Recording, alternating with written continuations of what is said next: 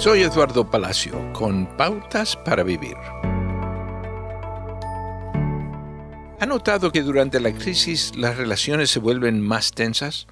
En circunstancias difíciles es imperativo enfocarse en la resolución del conflicto a través del amor. Efesios 4.2 nos recuerda, siempre humildes y amables, pacientes, tolerantes unos con otros en amor.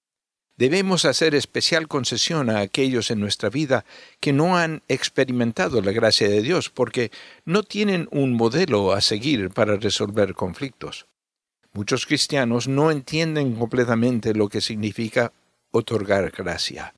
Solo a través de una actitud de gracia continua podemos experimentar la alegría y la libertad de liberar a otros de expectativas poco realistas. Cuando fallamos en mostrar gracia, salimos del ámbito del reino de Dios y perdemos nuestra esperanza y seguridad.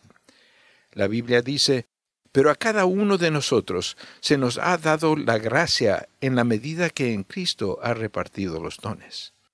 Si es un seguidor de Jesús, esto significa que tiene los medios y el poder del Espíritu Santo dentro de usted para resolver conflictos con los demás. Estamos llamados a dar la misma gracia que hemos recibido. Está en un conflicto acalorado que es un poco más candente debido a las circunstancias exasperantes del día dé un paso atrás y diga una oración para que Dios extienda su gracia a través de usted. Acaba de escuchar a Eduardo Palacio con Pautas para Vivir, un ministerio de Guidelines International. Permita que esta estación de radio sepa cómo el programa le ha ayudado. Acompáñenos en la próxima emisión de Pautas para Vivir. Gracias por su sintonía.